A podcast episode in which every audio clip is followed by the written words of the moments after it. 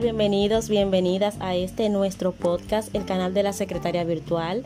Como cada martes, estoy feliz de compartir con ustedes sobre las experiencias vividas en este emprendimiento maravilloso y esta vida de trabajar desde casa brindando servicios de secretariado virtual, como les he dicho antes. Mi nombre es Marilene Brillán y en el día de hoy estoy feliz, muy feliz de estar acompañada de Luis. Bienvenido Luis. Hola, hola, ¿qué tal?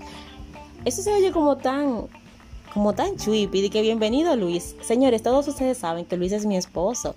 Hola, mi amor, ¿cómo estás? Muy bien, muy bien, feliz de estar aquí nuevamente contigo. Bueno, Ustedes y más aún los que fielmente siguen el podcast saben que durante un tiempo Luis estuvo un poquito retirado de lo que es el emprendimiento y estuvo trabajando fuera. Eso desde que nos enteramos que eh, venía bebé Samuel de camino. Si quieres saber las razones y los detalles, qué pasó, qué no pasó, entonces tienes que ir cuando termines de escuchar este podcast, tienes que ir a escuchar el episodio número 4 que se llama Mamá Emprendedora y ahí yo te explico qué fue lo que sucedió con Luis. Y en el día de hoy tenemos un tema muy bueno porque vamos a hablar de cómo escalar brindando servicios de secretariado virtual. Mira, hay personas que no les gusta o que no quieren eh, ser secretarias virtuales, aunque sí están buscando opciones de trabajar desde casa, porque consideran que se van a estancar, consideran que todos los días y para siempre van a a recibir quizás solicitudes de clientes y tendrán que estar realizando tareas administrativas y eso no es lo que les llama la atención.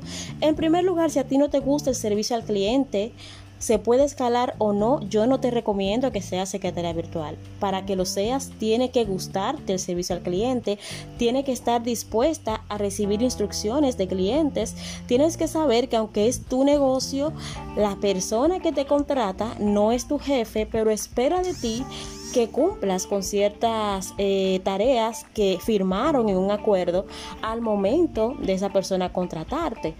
Sin embargo, no todo el tiempo te vas a quedar siendo secretaria. Así como en los empleos tradicionales, hay oportunidades de escalar, también en tu negocio tienes esa oportunidad y mejor aún, porque por lo general en los empleos tú debes de esperar que una persona, que tu jefe decida cuándo te va a subir de puesto.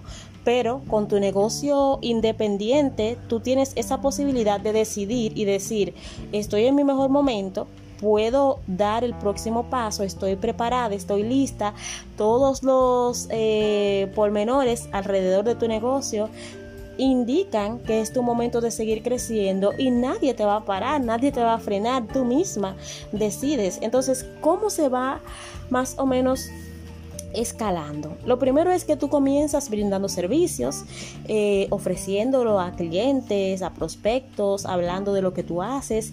Hay personas que le toma más tiempo que otra conseguir sus primeros clientes. Es un proceso que cada una tiene derecho a vivir y que no debemos de comparar nuestros procesos con los demás.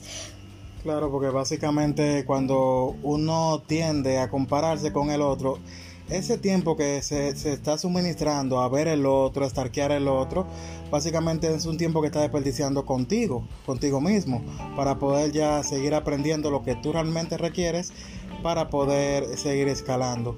Porque no todo el mundo tiene la misma mentalidad, no todo el mundo tiene el mismo talento y no todo el mundo asume las cosas de manera igual. Exacto. Todo es un proceso. Exacto, todo es un proceso y tú vas a comenzar así, como comenzamos todos, sin clientes, ofreciendo tus servicios, va a llegar un cliente, van a llegar dos clientes, ¿cuándo? Como te decía al principio, cada uno de nosotros tiene un proceso diferente. Nosotros tenemos alumnas que han llegado a su tope de cliente más rápido de lo que llegamos nosotros.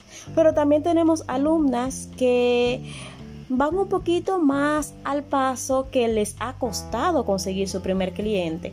Y no te puedo decir qué tipo vas a hacer tú. Todo va a depender de ti, de la capacidad que tengas de realizar tus gestiones, de reinventarte, de seguir avanzando, de que no tires la toalla, de cómo lo haces. Pero esa es la primera parte. Va a iniciar ofreciendo tus servicios, vas a comenzar a tener clientes, los clientes te van a ir delegando tareas, esos clientes si están felices con tus servicios, eh, le vas a pedir testimonios para colgar esos testimonios en tus redes sociales eh, en tu página web y más personas sepan que tienes clientes que están teniendo resultados contigo otros clientes voluntariamente sin que tú se lo pidas se van a encargar de recomendarte con otras personas y, eso se va a ir como regando el boca a boca. La gente va a ir diciendo, ah, yo tengo una secretaria virtual o, o le van a ir preguntando a tu cliente, ¿quién te hace esto? ¿quién te hace aquello? Y van a hablar de ti y van a, a comenzar a llegar clientes por referencia, pero Luego va a llegar un momento en que tú vas a estar en tu tope de clientes. ¿Qué significa eso? Que ya no puedes recibir más clientes. ¿Cuándo va a pasar? Puede pasar en dos días, puede pasar en un mes o puede pasar en tres años. Todo va a depender de tu gestión, vuelvo y te repito. Entonces, cuando tú llegas a ese tope de clientes donde ya tú... Eh, completas tu facturación, vives al 100% de secretariado virtual, ya no puedes tomar un cliente más. ¿Cuál es la próxima escala que vas a tomar? Vas a comenzar a delegar.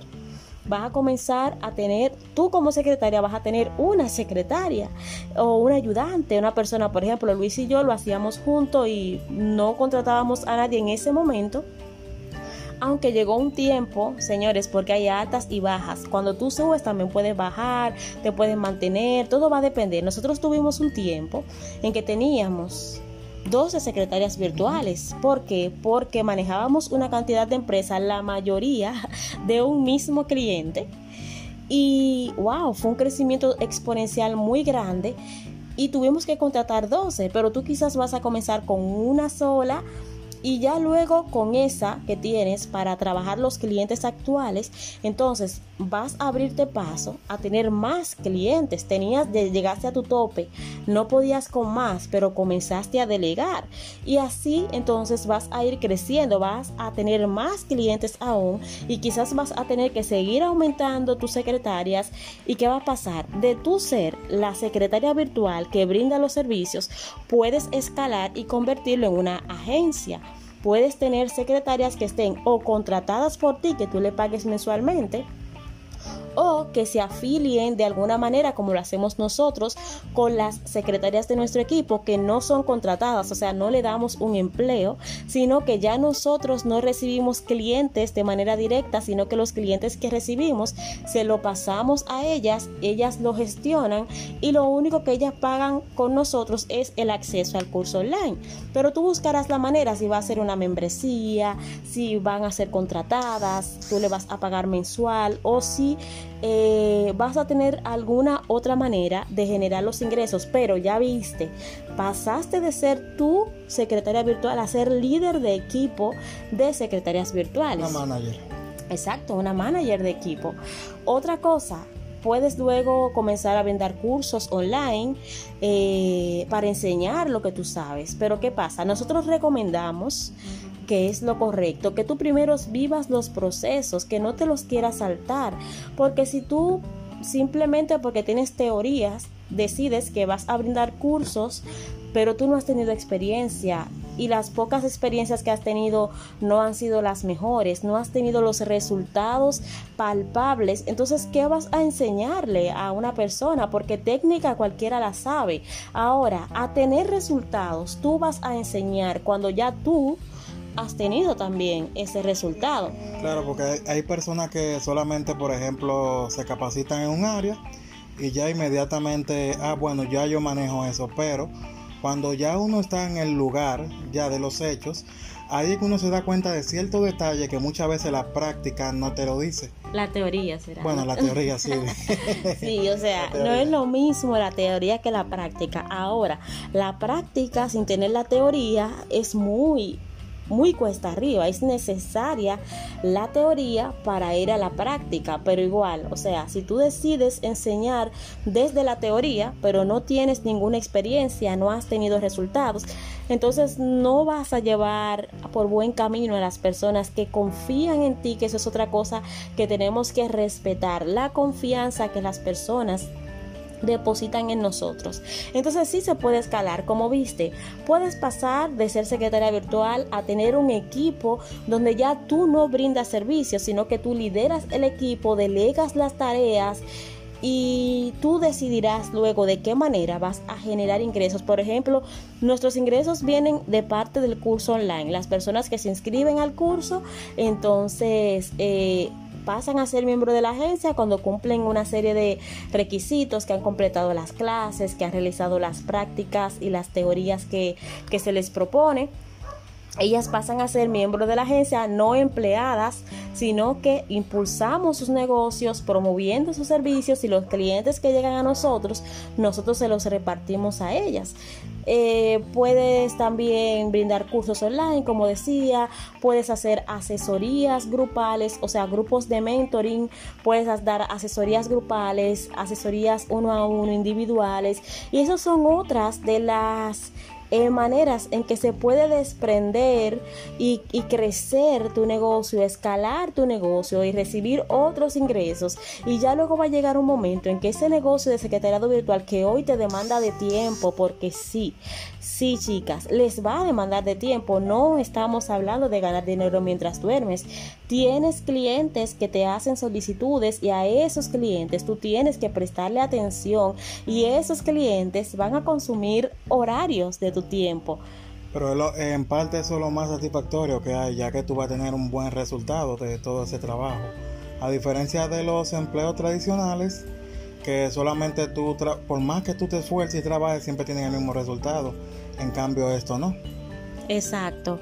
Es que, por ejemplo, los empleos a veces la vida se vuelve rutinaria y quizás como secretaria virtual también va a tener algunas actividades que serán rutinarias, pero tú le puedes dar un toque especial, cambiando de ambiente, eh, vistiéndote diferente. Hoy trabajas en la sala, mañana te pones en la habitación. Claro, se recomienda que tú tengas un espacio de trabajo, pero si tú te sientes aburrida, abrumada, te puedes mover, puedes poner música, colarte un café, eh, no sé, o sea, tú haces de tu trabajo un ambiente ameno, tranquilo, relajado y claro, no va a faltar ese cliente que te va a poner cuesta arriba, ese cliente que te va a drenar la energía.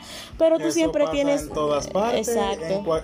En, hasta en los mejores empleos del mundo sucede eso. Siempre, Exacto. Siempre llega alguien que pone cuesta arriba a uno. Eso, uno no está en todo eso.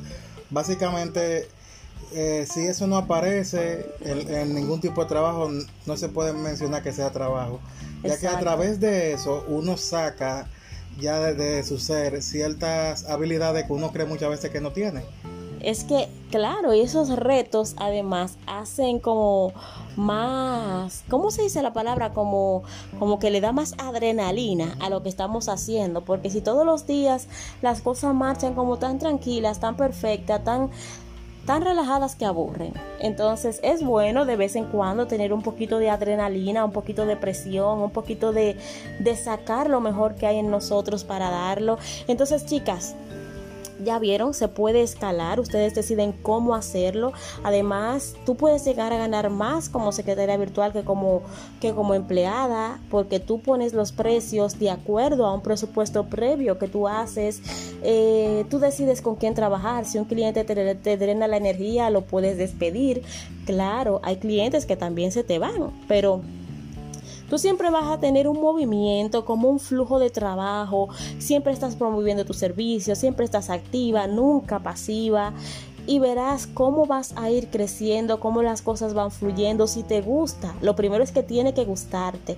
Si te gusta el servicio al cliente, si, si, tienes don de servicio, si sabes a lo que vas, que no es a dormir, no es a ver Netflix mientras el dinero cae a tu cuenta automáticamente, si sabes a lo que vas, si te preparas, si te proyectas, si te planificas. Siempre. Exacto. Siempre, por lo general, tiene que mantenerse eh, capacitándose constantemente, actualizándose con lo, con lo nuevo que siempre se va presentando y no descuidarse básicamente con, con la con, o sea, no descuidarse con la capacitación, con la gestión, con la planificación, con eso que tenías en mente hacer para lograr tu, objetivo propuesto. En fin, no, o sea, no se trata como de que hoy, y siempre se los he, se lo he dicho, no es que hoy pongo un post en Instagram y ya mañana me llueven los clientes. Claro, eso tienes que hacerlo, eso te va a traer clientes. Pero no te puedes descuidar, no te puedes dormir. No es que voy a colgar el post ahí y me voy a ir. Eh, no se pueden dejar de promocionar. Exacto, no dejar de promocionar. ah, yo tengo ya mis ocho clientes o, diez, o los seis clientes que yo necesito para yo estar estable. Ah, ya me voy a descuidar. Porque Facebook, que es Facebook, y ellos venden publicidad te aparece de vez en cuando la publicidad de ellos mismos. Ellos mismos, ellos mismos hacen publicidad de ellos mismos. Y aún empresas grandes como por ejemplo Coca-Cola, que aún no se promocionen, tú la vas a comprar no dejan de, hacer promociones de, su producto. Entonces tú tampoco puedes... Hay que, mantenerse siempre haciendo, haciendo presencia en, en, todo, en todas partes. Exacto, como dice Vilma Núñez, omnicanal. Pero tú, claro, tienes que decidir dónde quieres presentarte. Lo primero es que estés donde esté tu cliente, no estar por estar, sino que donde tú estés te hagas sentir. Chicas, esto ha sido todo por hoy. Como siempre, un placer compartir con ustedes este podcast, estas informaciones que espero que les sirva de muchísima ayuda, que puedan comenzar a proyectarse hacia dónde quieren llegar, cómo quieren crecer, qué van a hacer cuando a su tope de cliente. Comiencen a proyectarse, comiencen a pensarlo, a imaginarlo, a visualizarlo y claro, no se quedan las cosas en la visualización y en el quiero. Comiencen a tomar acción, a dar pasos firmes y adelante y los resultados van a llegar. Así es que nos escuchamos el próximo martes. Bye bye.